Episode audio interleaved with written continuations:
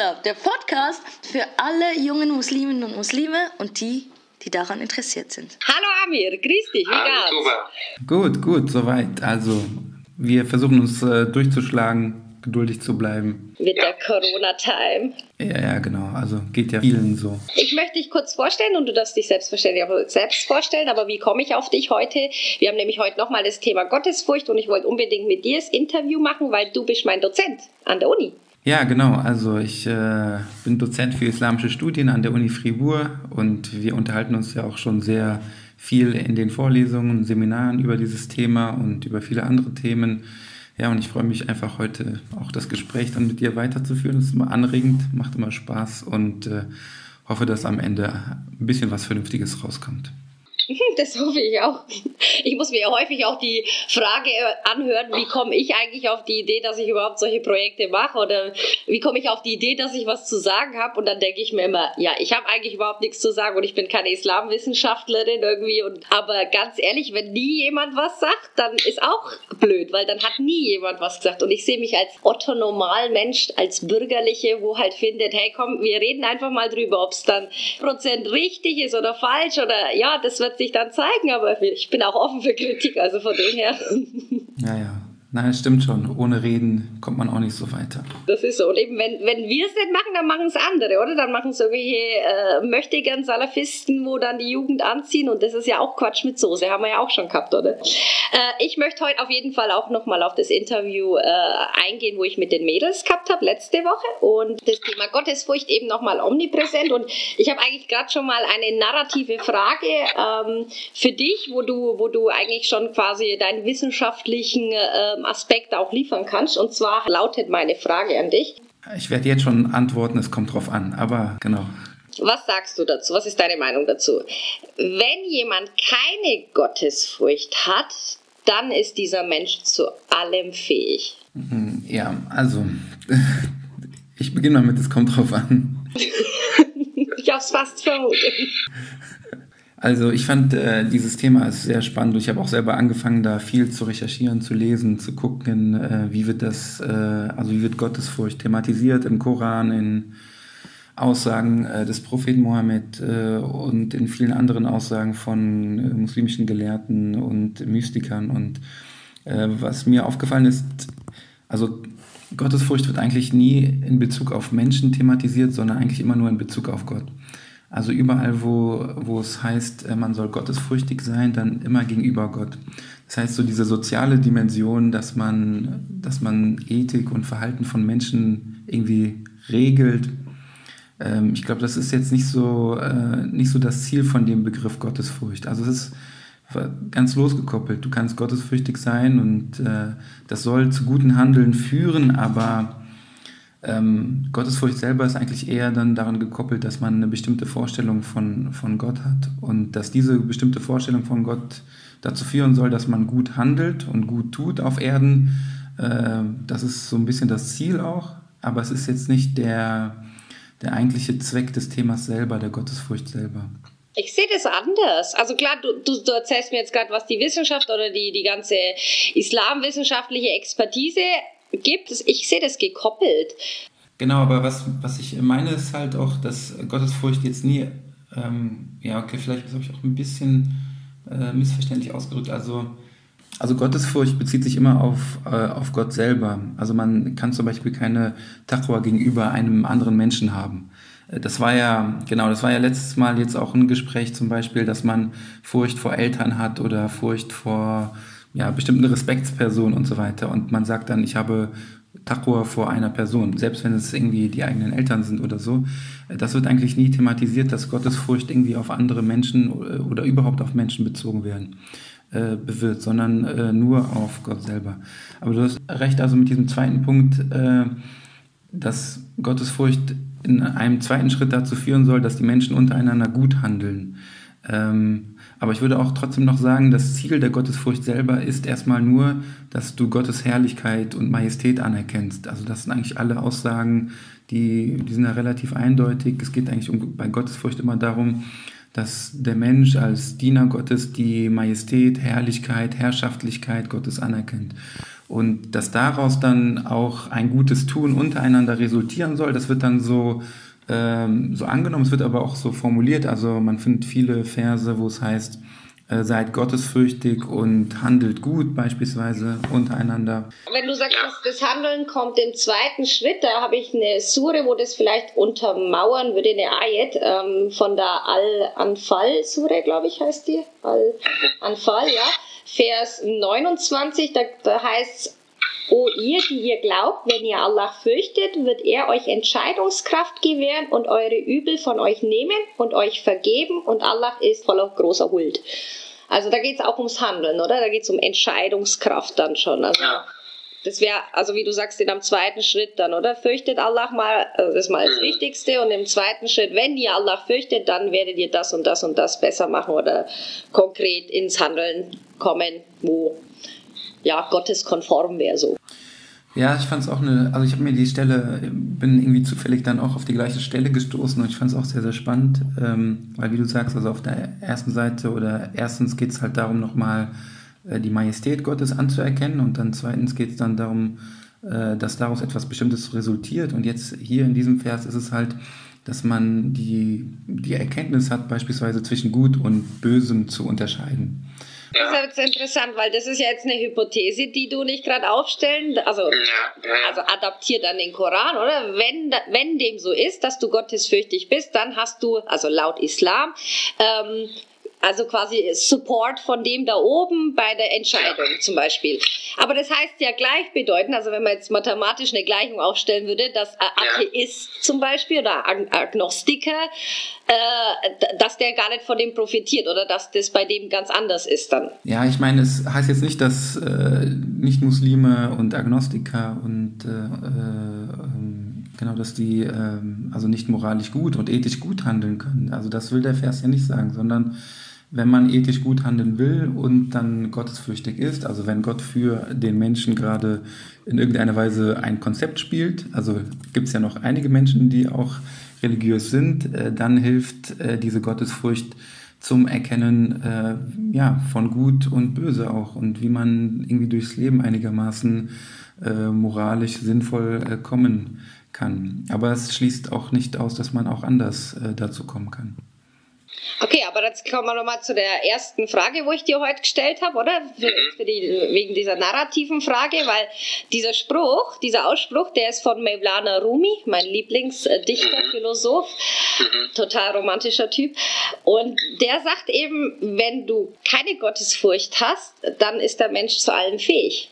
Also der geht noch einen Schritt weiter. Er sagt eben, dass wenn der zu allem fähig ist, dass der ja wie auch keine ethische Moralvorstellung hat. Und das beißt sich jetzt mit deiner Aussage, wo du sagst, ja, Agnostiker oder Nicht-Moslem oder eben wo, wo jetzt da nicht dran glaubt, der hat ja trotzdem seine ethisch-moralischen Werte. Und der Mevlana sagt aber, nee, nee, derjenige, wo keine Gottesfurcht hat, ähm, der ist zu allem fähig. Ja, ich denke, also ähm, das ist natürlich äh, knifflige Frage, die, ähm, also ich habe jetzt Rumi auch nicht so viel gelesen, aber ich meine, er bezieht sich ja schon sehr, sehr stark hier auf Gläubige und Muslime und spricht hier Muslime an und äh, ich denke, das ist dann auch schon berechtigt, also diese Gottesfurcht als äh, so zentralen Wert für Gläubige dann auch äh, hervorzuheben. Also, und das ist letztendlich das A und O. Man findet es auch in dem islamischen, in der islamischen Gotteslehre, Tawhid-Konzept, ja. Das basiert ja eigentlich genau auf dieser Taqwa-Vorstellung, auf dieser Gottesfurcht, äh, wie gesagt, Majestät Gottes anzuerkennen. Und für einen gläubigen Menschen muss das quasi so der, der zentrale Punkt des ganzen Lebens sein. Also ohne Gottes Anerkennung, das ist das zentrale Thema, zentrale Botschaft des Korans, äh, des Propheten Mohammed, äh, des Islams also dann geht es einfach nicht. Und das ist, glaube ich, auch der Grund, warum Rumi hier das also so zentral auch platziert. Ähm, aber es gibt, also ja, wenn man dann weiterschaut, er, er hat noch ganz viele andere Verse, wo er dann auch im Hinblick auf Moral und Ethik dann äh, etwas offener ist. Also ich würde das nicht so, so interpretieren, zu sagen, dass es also, ja, dass das gutes Handeln nur an Gottesfürchtigkeit verknüpft, aber für diejenigen, die glauben, ist das einfach ein zentrales Konzept, eine zentrale Botschaft und äh, dann wird quasi dieser Support gewährt, wie du gesagt hast. Ich finde, das zeigt ja auch voll oft irgendwie, wenn ein Volk nicht gottesfürchtig ist. Ganz berühmte Beispiele sind ja ähm, zum Beispiel, wenn du in Jordanien bist und am Toten Meer, da gibt es dann auch so Geschichten, wo da halt auch ähm, ja, präsentiert werden. Und da geht es zum Beispiel darum, dass die sagen, ähm, unterm Toten Meer ist eine ganze Stadt. Und diese Menschen, die waren nicht gottesfürchtig oder nicht genug gottesfürchtig und deswegen hat Allah sie bestraft und hat quasi ihnen ähm, das Salzwasser quasi über ihre Stadt gelegt. Und grundsätzlich ist ja Wasser immer gut in der Wüste, aber dieses Wasser ist eben mit 98,9 Prozent, glaube ich, Salz behaftet, sodass du mit diesem Wasser nichts anfangen kannst. Bis heute, ne? Also bis heute haben die keine Möglichkeit, auch da irgendwie da Großforschungen anzustellen, weil sie haben jahrelang erstmal Geräte bauen müssen, die trotz diesem Salz runtergehen. Also sprich ganz normale 0815 U-Boote kannst du nicht gebrauchen, oder? Weil das Salz bringt immer wieder Ufe. Und eben bis heute haben sie irgendwie Mühe und bis heute ist da quasi eine Stadt drunter vergraben, wo quasi die Gottesunfürchtigen mitbegraben wurden. Und eben es gibt bestimmt jetzt auch Wissenschaftler oder eben Agnostiker oder, oder Nicht-Muslime, wo sagen, ach Quatsch mit Soße, das ist ein ganz normaler Prozess gewesen, weil aus dem und dem Grund und wegen der und der Naturkatastrophe ist das passiert. Aber ich gehöre zu den Menschen, die daran glauben, dass, dass das halt eine natürliche Strafe von Gott war, weil die halt quasi, also wie sagt man dem, weil die halt ähm, also Gottes Gesetze halt nicht mehr befolgt haben, oder? Das ist die, die, die Strafe war dann bis heute, oder? Aber das ist jetzt so eine Grundsatzdiskussion, ne? ob du dann an, an was Höheres glaubst und, an, und, und, und denkst, hey, die hatten keine Gottesfurcht mehr oder ob das jetzt eine Naturkatastrophe XY war. Ne? Ja, puh, also das ist auch ein schwieriges Thema. Also ich bin auch immer so ein bisschen äh, hin und her gerissen bei dem Thema Strafe. Also ich meine, was man schon sagen kann, wenn man das so aus der Perspektive Gottes sieht und äh, also Gott erschafft Menschen und die, äh, diese Menschen äh, lehnen ihn irgendwann ab oder weisen ihn ab oder äh, sagen, er existiert überhaupt gar nicht und so.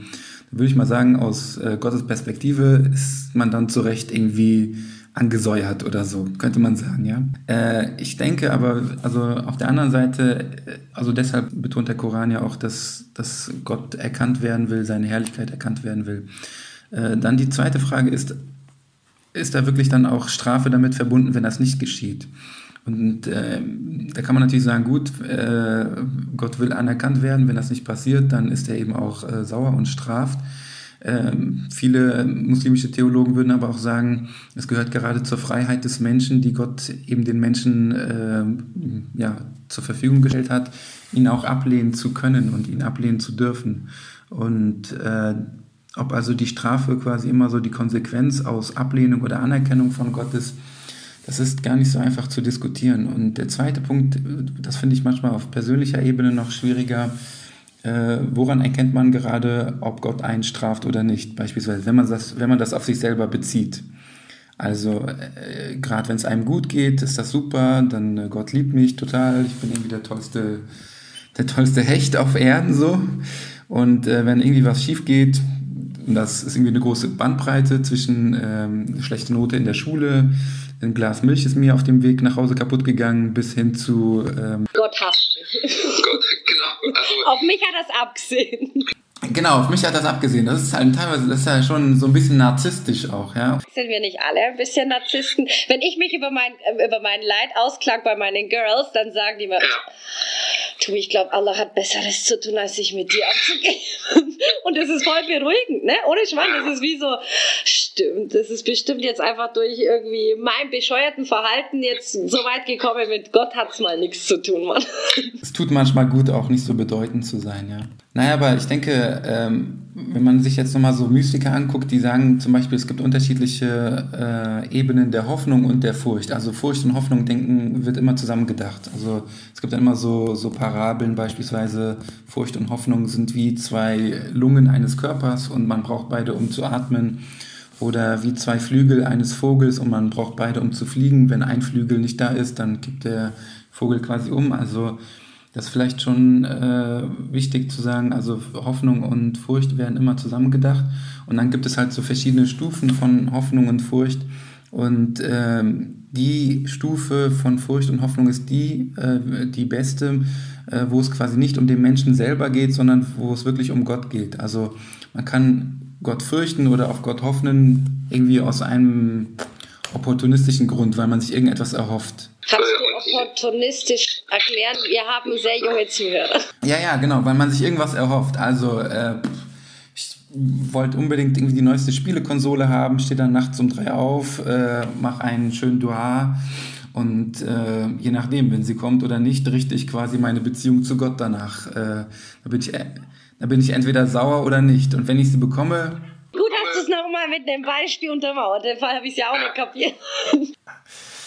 Ja, es ist halt schwierig, ne? Was, ja, was passiert, wenn, wenn, wenn das irgendwie, das Bittgebet irgendwie nicht erhört wird oder wenn dann auf einmal nicht die Barbie-Puppe vor der Tür steht. Also, ja, es ist halt nicht. Die logische Konsequenz wäre, dass du dich dann abwendest, oder wie? Also kann man das so eins zu eins sagen? Genau, dass du dich abwendest oder dass man sagt irgendwie, mein Bittgebet war nicht gut genug oder ich bin nicht würdig. Also es ist immer ganz schwierig. Also sich sich ganz toll zu fühlen und sich ganz schlecht zu fühlen, das ist immer so sehr nah beieinander. Und wenn man quasi Bittgebete nur dafür benutzt, um sich also ganz toll zu fühlen, dann kann das eben schnell nach hinten losgehen. Und äh, deshalb, also Mystiker würden sagen, es ist zwar okay, dass man so diese Bitte an Gott richtet, weil das zeigt eben, dass man äh, glaubt, dass Gott existiert und dass er die Macht hat, das auch zu tun. Ähm, ja, und auf der anderen Seite äh, wäre es aber besser, so aus mystischer Perspektive zu sagen, äh, ich bitte Gott wirklich nur, weil er Gott ist, ja, aufgrund seiner eigenen Herrlichkeit und ich verbinde jetzt nicht damit irgendwie einen bestimmten Zweck oder weil ich irgendetwas bekommen will, äh, irgendwie mehr Taschengeld oder sonst irgendetwas. Was genau. auch okay ist, du darfst auch beten für mehr Taschengeld. Also das, da spricht ja grundsätzlich nichts dagegen. ja, beten und ein bisschen nachhelfen, das äh, tut ganz gut. Okay, aber ich möchte nochmal auf den äh, Punkt zurückkommen, ähm, eben wegen dieser Frage, wo ich gestellt habe. Ähm, und da geht es häufig auch, also ich habe mir ganz viele YouTube-Videos angeschaut, wo die Leute vor allem äh, auch in Istanbul auf den Straßen befragt werden und so. Und ähm, die meisten, also ich würde sagen so 99 Prozent, haben gesagt, ich fürchte Gott wegen Jenseits. Mhm. Also sprich, die koppeln das, das sind halt Erwachsene meistens, ans Jenseits, oder? Dass sie gesagt haben, ja, klar muss ich äh, Allahs, also Furcht vor Allah haben, Gottesfurcht haben, weil äh, irgendwann eben sterbe ich und dann kommen wir vor ihn. Und ich dachte mir, ja, das ist doch aber auch schon wieder egoistisch, oder? Du bist nur gottesfürchtig, weil du halt Angst hast, dass du in die Hölle kommen könntest, oder? Was sagst du dazu? Ja, ja, wie gesagt, also die meisten würden sagen, es ist eben auch legitim, äh, dass man sich davor schützt. Und das heißt ja also auch an vielen Stellen, äh, schützt euch davor, äh, vor dem Höllenfeuer, vor der Strafe durch, ähm, äh, ja, durch Gottesfurcht. Ähm, ab, genau, aber ich würde es trotzdem nochmal so ein bisschen abstufen. Wie gesagt, diese höchste Stufe, diese Anerkennung der Gottesherrlichkeit, die auch unabhängig davon ist, was man selber jetzt gerade an Problemen und Schwierigkeiten und so weiter hat, äh, ähm, genau, und dann, ja, dann ist es eben auch legitim, das damit zu verknüpfen und, äh, aber das jetzt, das jetzt nur da, daran auszurichten, finde ich dann halt auch ein bisschen, äh, ja, also es ist, wie gesagt, es ist legitim, aber ich finde es halt ein bisschen verkürzt, weil dann wird das so wie so ein Dealen halt, ne, dann mache ich so ein bisschen Gutes, dann komme ich wieder so einen Schritt weiter, dann, wenn ich irgendwann Mist gebaut habe, dann muss ich irgendwie gucken, dass ich das wieder äh, kompensiere oder so. Und also ich dachte mir gerade, während du so geredet hast, das wäre ja voll geil für die Polizei oder für unsere Exekutive, wenn es nur noch Menschen geben würde, die sagen, nee, nee, ich mache keinen Scheißdreck und ich, ich klaue nicht oder ich bringe niemanden um, weil eben ähm, ich habe Angst, dass ich dann in die Hölle komme. Eigentlich wäre es ja das perfekte Konzept, oder? Dann bräuchte man vielleicht gar keine Polizei mehr, weil dann, dann ist ja jeder gottesfürchtig und macht automatisch keinen Scheißdreck, oder? Ja, es ist gut auf jeden Fall gottesfürchtig. Also man kann quasi darauf auch aufbauen, äh, gutes Handeln, moralisches Handeln, ethisches Handeln. Das ist ganz interessant, mir fällt so ein Hadith ein zum Beispiel, da heißt es, äh, handle so, als ob du Gott immer siehst. Und wenn du Gott nicht immer siehst, dann sei dir gewiss, dass er dich immer sieht. Also es ist genau dieses so, er sieht dich die ganze Zeit quasi und deshalb, genau, Credit System, Social Credit System. Und vor allem, weißt du, es gibt ja auch Sachen, wo du gar nicht willst, dass dich jemand dabei sieht. Zum Beispiel Pickel ausdrücken. Das will ich gar nicht. Und ich meine, wenn ich weiß, dass Allah mich immer sieht, das ist doch voll eklig und voll schlimm und das will ich gar nicht, dass er mich dabei beobachtet. Genau, also, ja. Aber meine Freundinnen würden jetzt wieder sagen, sei, sei beruhigt, der hat bestimmt Besseres zu tun. Ja, es ist schwierig. Vielleicht guckt er dann irgendwie anderen auf die Finger. Aber ich weiß nicht, also wegen einem Pickel sollte man sich vielleicht auch nicht schämen äh, vor Gott. Der hat wahrscheinlich auch noch andere Sachen gesehen. Wahrscheinlich mit großer Mechanik. Genau. Okay, können wir noch auf das Interview mit den Mädels eingehen? Ja. Die haben ja sich ähm, jugendgerecht ausgedrückt und haben gesagt, ja, es gibt ja die, wo übertreiben. Und ich kann sie verstehen, dass sie das ähm, in diesem Alter vor allem ähm, zum Thema gemacht haben. Es war ja auch ein narratives Interview, kann man sagen. Also ich habe nicht viele konkrete Fragen gehabt, sondern wirklich habe die mal im Flow gelassen und wir sind dann auf den Punkt gekommen, eben dem dass es manche gibt, die übertreiben. Und wir als ähm, ja, Akademiker können das bestätigen, oder? Was auch passieren kann, wenn man übertreibt. Hashtag Radikalisierung, Hashtag ISIS und so weiter. Das sind auch welche, wo man sagen kann, wie die Jugendlichen, das sind die, wo übertrieben haben, oder? Was denkst du, was die Mädchen gemeint haben, ja mit denen, wo immer übertreiben? Was denkst du in dem Alter, was meinen die damit?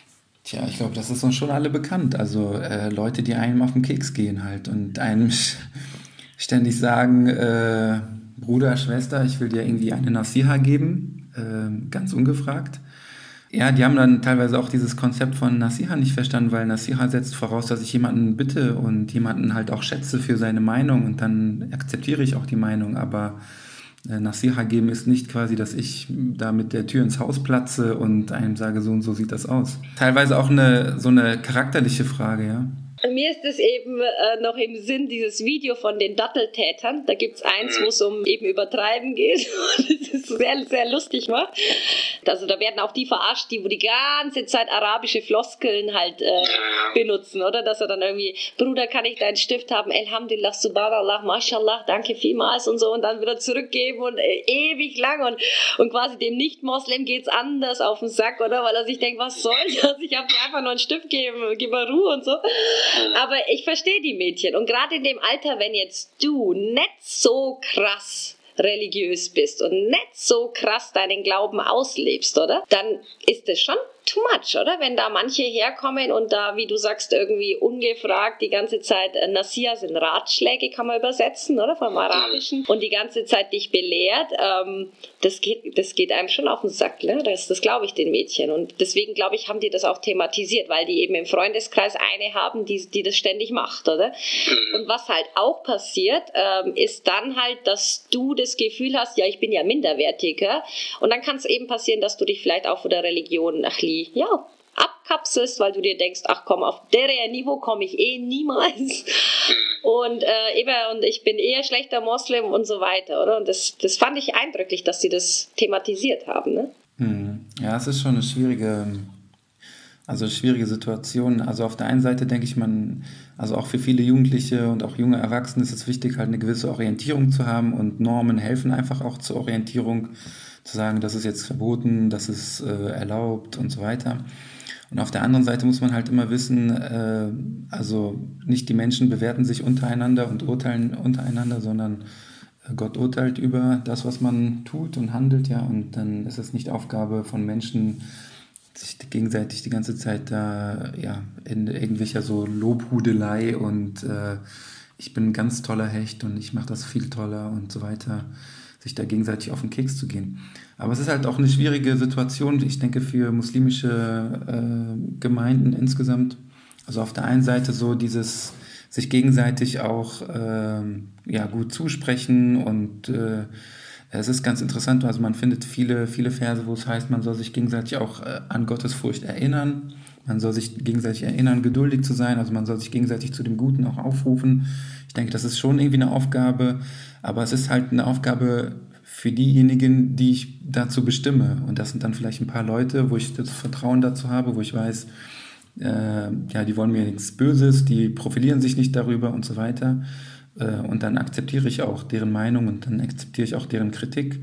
Aber wie gesagt, ich habe also äh, so rumlaufen und allen die ganze Zeit irgendwie die eigene Meinung aufdrücken. Das wird eigentlich überall in allen Schulen, Denkschulen, muslimischen Denkschulen immer als höchst grob, fahrlässig, einfach charakterlich, ähm, äh, das ist ähm, ja charakterlich sehr verpönt eigentlich. Ja.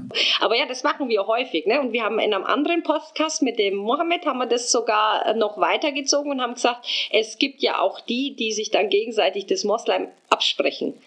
Also das Muslim sein, oder? Da macht einer einen Fehler und der andere sagt, du bist gar kein richtiger Moslem. Und das ist ja eigentlich das, ist ja das Schlimmste, was du machen kannst. Aber gerade in der Jugend passiert das ständig, oder?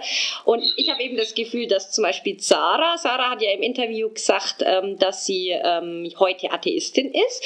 Und ich glaube, also offensichtlich hat eben dieses Übertreiben auch von der familiären Seite dazu geführt, dass sie sich vom Islam abgekapselt hat. Das heißt, eigentlich ist das Schlimmste passiert, also aus islamischer Perspektive, was passieren hätte können, oder? Man hat, um zu ihren Worten zu sagen, übertrieben. Und diese Übertreibung hat dazu geführt, dass quasi die Sarah sich vom Islam abgekapselt hat. Und das finde ich mega blöd. Also, klar, sie hat diese Werte und diese ganzen ethischen Moralvorstellungen, die hat sie heute noch, oder? Und die sind auch islamisch geprägt. Aber eben, wenn es da dazu führt, dass du quasi wirklich deiner Religion den Rücken kehrst, weil eben ähm, die Mama und der Papa und die Brüder so übertrieben haben, dass du findest, nee, und jetzt ist fertig, ciao zusammen, dann haben wir eigentlich genau, ja, dann haben wir verkackt, oder? Würden die Jugendlichen sagen. Ja, würde ich auch so sagen. Also ich würde es vielleicht ein bisschen anders sagen, aber ich würde es genauso sehen.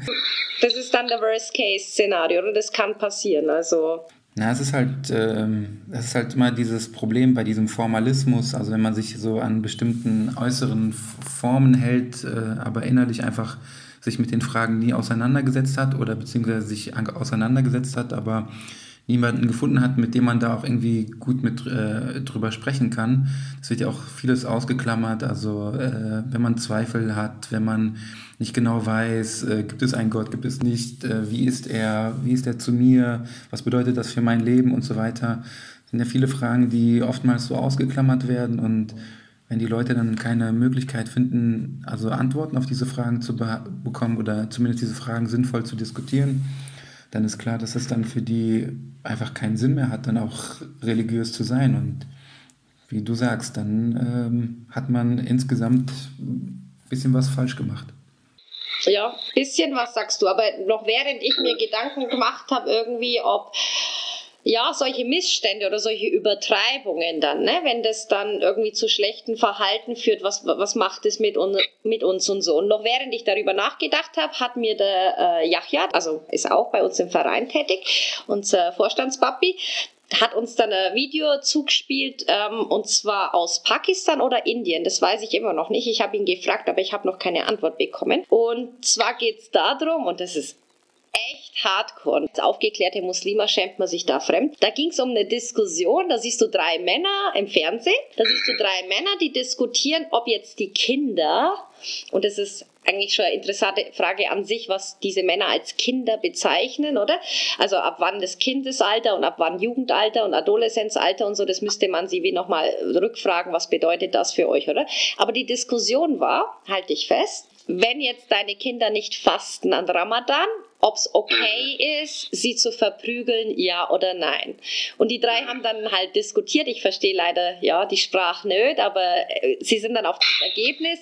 Ja, es ist okay. Du kannst deine Kinder verprügeln, wenn sie nicht Ramadan machen. Also du kannst sie quasi zum Ramadan-Fasten prügeln, hinprügeln, weil die Strafe von Gott wäre ja eine schlimmere. So. Und, weißt du, und als, als aufgeklärte, auch Akademikerin, wo da halt auch was studiert, wo Islam bezogen ist, da weiß ich, hey, ihr habt gar nichts kapiert, ne? weil weder ist Zwang in unserer Religion äh, erlaubt, oder? Ähm, äh, freier Wille wird gro ganz groß geschrieben, die Liebe zu Kindern, keine Gewalt und so. Also die haben ja gar nichts verstanden, ne? einfach mal 0, nix. Aber das ist im Fernsehen gewesen ne? und diesen Menschen hören andere Menschen zu und ich dachte mir, wow, das ist unglaublich und da habe ich mir echt die Frage gestellt, sind die jetzt gottesfürchtiger als ich, weil die bereit wären, ihre Kinder zu verdreschen, damit die fasten? Oder bin ich gottesfürchtiger, weil ich mir denke, ja nein, bist du eigentlich bescheuert, wenn das Kind keine Lust hat und sich noch nicht bereit fühlt, dann lass es. Also, verstehst du, wie ich meine? Du kannst es ja dann irgendwie noch weiterspielen und denkst dir, ja, okay, aber die denken ja, dass sie voll gottesfürchtig sind, weil sie sogar bereit wären, ihre Kinder zu verpauen. Ja, ist ein bisschen schwierig. Ich meine, ähm, ich weiß halt nicht, ob man das jetzt an Gottesfurcht dann wieder, wieder festmachen kann. Also ich würde zum Beispiel überhaupt nicht sagen, dass jemand dann, wenn er irgendetwas macht, in, in dem Sinne äh, gottesfürchtiger ist oder nicht. Das schwierig, aber ich habe, es halt ein ganz anderer Kontext, ganz andere Kultur. Ich habe auch schon in anderen Zusammenhängen gehört. Also es gibt in Pakistan Menschen, die sterben lieber, als beispielsweise einen Schluck Wasser zu trinken, wenn die Sonne so stark in Ramadan äh, einschlägt. Das hat aber mit bestimmten Ehrvorstellungen auch in Pakistan, der pakistanischen oder auch indischen Kultur zu tun. Weißt du, aber was ich nicht verstehe, du musst ja nicht irgendwie Bachelor, Master und Doktortitel haben zum Begreifen. Hey, das kann doch nicht der Sinn und Zweck sein von Allah, dass ich jetzt da sterbe. Ja, aber ich glaube, selbst dieses, dieser, dieser Wert von Leben ist halt auch kulturell unterschiedlich. Ne? Also für die ist es vielleicht irgendwie wichtiger, eine bestimmte Würdevorstellung, Ehrvorstellung aufrechtzuerhalten. Also für uns klingt das äh, abenteuerlich äh, und, und äh, extraterrestrisch, also klingt so irgendwie nach Außerirdischen, aber... Was bedeutet bitte extra was? Äh, Außerirdische, Außerirdische, ich habe es gesagt, Außerirdische. Wie, wie geht's nochmal? Ex Ex extraterrestrisch, also außerhalb unserer Erdkugel. Klingt irgendwie nerdig. Ja, ich habe früher viel äh, Raumschiff Enterprise und so geguckt und dann ist das irgendwie. Seit Big Bang Theory sind ja Nerds voll beliebt. Ja, ich habe äh, mit Sheldon habe ich einiges gemeinsam. Ich verstehe, verstehe. Wow. Ja, aber es ist schwierig. Also ich bin da auch ein bisschen vorsichtig, das so, so äh, zu, zu beurteilen. Ich glaube einfach, für uns ist klar, äh, spielt für uns keine Rolle, äh, hat, hat für uns nicht mit Pädagogikverständnis zu tun, Kinder zu schlagen, erst recht nicht mit Religions, äh, religiösem Verständnis. Überhaupt nicht. Aber weißt du, so das, das, meine ich halt, weißt du, du musst jetzt nicht so krass gebildet sein, zum, zum Beispiel wissen, dass der Prophet super war zu seinen Kindern. Ne? Super herzig, super. Ja, ja. Also da gibt es ja mega viel auch Geschichten, weißt du, du musst ja irgendwie nicht irgendwie krass Koran-Expertise machen, zum, zum einfach mal erfahren, hey, wie war eigentlich der Prophet gegenüber seinen Kindern? Google es doch einfach mal. Und das war, das sind ja mega schöne Sachen, wo du da auch lesen kannst, was der für Verhältnis gehabt hat zu seinen Kids. Und eben, ich sag ja, du musst da irgendwie doch irgendwie ein gesundes Menschenverständnis haben zum, zum Überlegen, so, hey, ist das jetzt gerade clever, ist das gerade islamkonform, was ich hier mache oder nicht, oder? Und also ich verstehe es irgendwie nicht. Und mir zerreißt sowas das Herz, weil ich mir denke, ja, die haben ja gar nichts verstanden. Und das Schlimmste ist, es ist ja Teufelskreis. Es hört nicht auf, ne? Weil die bringen das jetzt ihren Kindern bei, die bringen das ihren Kindern bei und so weiter und so fort. Und es hört nicht auf, ne? Ja, schwierig. Aber es ist auch wieder so eine Frage von Verhältnis von Religion und Kultur. Ich habe zum Beispiel auch mal gehört, äh, also es gibt ja in, in, Pakistan, Indien dieses Pashtun Wali, das ist wie so ein, wie so ein Kanon. Also das kennt man ja zum Beispiel auch äh, aus Albanien, Kanun und sowas. Also es gibt, sind so kulturelle Vorstellungen, Kodexe. Und dieser, dieser Pashtun Wali ist quasi noch, noch strenger als die strengste Auslegung beispielsweise gegenüber äh, Frauen. Also gegenüber dem Pashtunwali sind hanbalitische Vorstellungen von, von Frauenrollen wahrscheinlich noch äh, ausgesprochen liberal.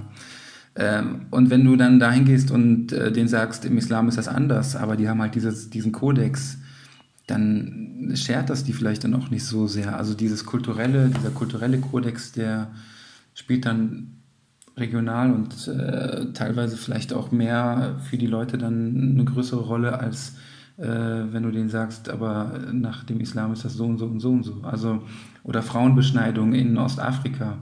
Dann kannst du auch hingehen und sagen, äh, Koran äh, ja, gibt es nicht und so weiter. Und die Leute halten trotzdem daran fest. Also es ist schwierig. Ähm Haben wir auch schon sehr oft thematisiert, oder? Dass die Leute viel zu viel Kultur mit Religion vermischeln und ähm, dass naja. das halt eine Schwierigkeit ist, oder? Und für mich als Jugendarbeiterin vor allem äh, auch manchmal witzig, oder? Wenn ich dann sage, Bro, das, ist, das hat nichts mit Islam zu tun, das ist, das ist albanische oder mazedonische Kultur. Naja. Hau ab mit deinem möchtigen Islamwissen, das hat nichts mit dem Islam zu tun und so. Also, das wird so oft gemacht, das stimmt, ja, und das ist mega schade.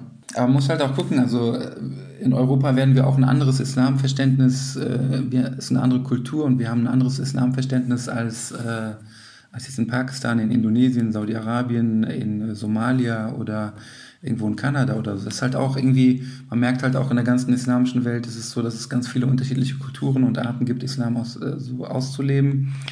Und da muss man halt auch muslimisch einigermaßen mit, äh, ja, mit leben können, dass es nicht quasi das eigene kulturelle Verständnis von Islam das, das einzige ist. Macht es bei dir manchmal auch oder führt es bei dir manchmal auch dazu, dass du Minderwertigkeitskomplexe hast, weil du dir denkst, boah, die sind viel krasser muslimisch unterwegs als ich? Ist es dir schon passiert, dass du dann irgendwie dir denkst, hm, krass, ich glaube, das sind die wahren Muslime. Ich glaube, alles, was ich so mache, ist so, hm. Nee, so eigentlich nicht. Aber ich finde es halt oftmals einfach spannend, wie bestimmte Menschen, Muslime oder auch muslimische Kulturen einfach ihren Islam so interpretieren und verstehen. Man merkt ja schon, das ist irgendwie ein bisschen unterschiedlich, aber ich finde es einfach so interessant, spannend und versuche dann auch so ein bisschen daraus zu lernen, was könnte das auch für mich irgendwie bedeuten, wie kann ich daraus lernen. Aber ich weiß genauso, vielleicht finden die dann irgendetwas, was ich als Muslim mache, ganz toll und sagen, wow, die da in, äh, in der Schweiz, in Zürich, die machen da was ganz, ganz Tolles äh, und so. Ich glaube, das ist immer so eine gewisse Unsicherheit. Also wenn Menschen sich gegenseitig begegnen, dann hat man schnell so das Gefühl, die machen was ganz Tolles und ich nicht. Aber umgekehrt ist es wahrscheinlich genauso. Das ist der Insta, das ist der Instagram-Effekt quasi. Dieses ständige, ständige Scrollen und Vergleichen. Das stimmt. Und es gibt ja auch, es gibt ja dann aber auch, weil du Instagram sagst, ähm, gibt ja auch dann so Bilder, so, wo, wo zeigen, wie, wie, wie falsch der erste Eindruck sein kann. Da gibt es auch dieses eine Foto, wo du siehst, das sind zwei Girls und das, die eine hat einen Koran in der Hand und hat halt Kopftuch auf und die andere, also die hocken nebeneinander und die andere hat ihr Handy und starrt in ihr Handy und dann zeigen sie die andere Kameraperspektive und du siehst die eine, die hat zwar den Koran offen, hat aber ihr Handy drin und flirtet gerade, chattet gerade. und die andere hat ihr Handy, wo sie anstarrt, aber hat eine Sure, wo sie gerade am Lesen ist, oder? Und ich finde es find mega eindrücklich, das Bild, weil du hast wirklich keine Ahnung, was steckt eben eigentlich in dem Menschen, oder? Du siehst ja nur, was du siehst und wir haben eben über mehrere äh, paradoxe Situationen auch gesprochen mit den Mädchen und da haben wir dann aber auch gesagt, dass es doch voll paradox ist, dass man gottesfürchtig ist, aber auf der anderen Seite Gott lieben soll. Und zwar über alles. Also sprich, also mehr als dich selbst eigentlich solltest du Gott lieben. Und dann haben wir eben darüber geredet, ob das nicht schwierig sein kann, oder dass du jemanden, wo du so fürchten sollst, gleichzeitig lieben sollst. Dann haben wir festgestellt, wohl, das gibt's, also es ist ja auch mit der Mama oder mit dem Papa oft so, oder gerade in der Pubertät, du hast sie auf der einen Seite, würdest aber für sie sterben, weil du sie halt doch liebst bis zum geht nicht mehr. Und was sagst du dazu? Ist das für dich auch das Paradoxum, dass du quasi jemanden genauso fürchtest, wie du ihn lieben kannst? Nein, ich denke, es ist äh, nicht, also Furcht, auch Taqwa ist nicht im Sinne von, äh, ich habe Angst. Also Angst erzeugt ja immer Abhängigkeit und Furcht ist eigentlich nicht im Sinne von Angst, dass man Abhängigkeit erzeugt und dann irgendwie merkt, okay, ich habe jetzt irgendwie total Angst vor Gott und äh, komme da irgendwie aus, aus dem Gleichgewicht. Also, und ich habe ja eben auch schon gesagt, also Furcht und, und Hoffnung werden auch immer wieder zusammengedacht. Und die Idee von Gottesfurcht ist also zu sagen, äh, man schätzt, also jetzt bezogen auf eine Person oder auf Gott, man schätzt äh, jemanden und weil man eine Person oder ein etwas sehr schätzt, äh, respektiert man es eben und äh, gewährt ihm also diese Würde, dass man ihm zum Beispiel nicht zu nahe kommt, dass man nicht auf den Schlips tritt, dass man nicht in seiner Heiligkeit äh, äh, diese Person verletzt. Also gerade dieses eine bestimmte Form wahren wird ja oftmals als, als, als Weise des besonderen Respekts und der besonderen Würde äh, betrachtet. Wenn du jemanden irgendwie zu nah bist und dann irgendwie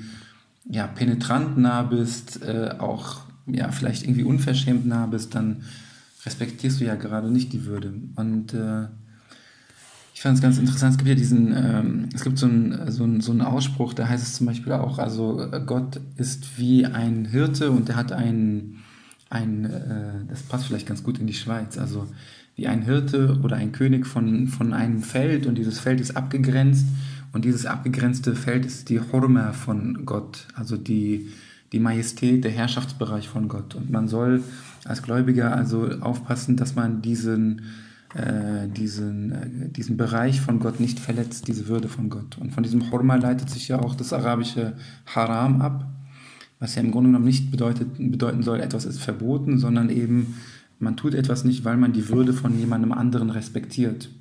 Und wenn man das so versteht, dann geht es also, dann ist es keine Angst, dass man irgendwie Angst hat, dass, dass man, äh, ja, ich weiß gar nicht, also, dass man verflucht wird, dass man leidet oder sowas, sondern in die Hölle kommt, sondern umgekehrt, das ist also eine, eine Wertschätzung, die damit ausgedrückt werden soll.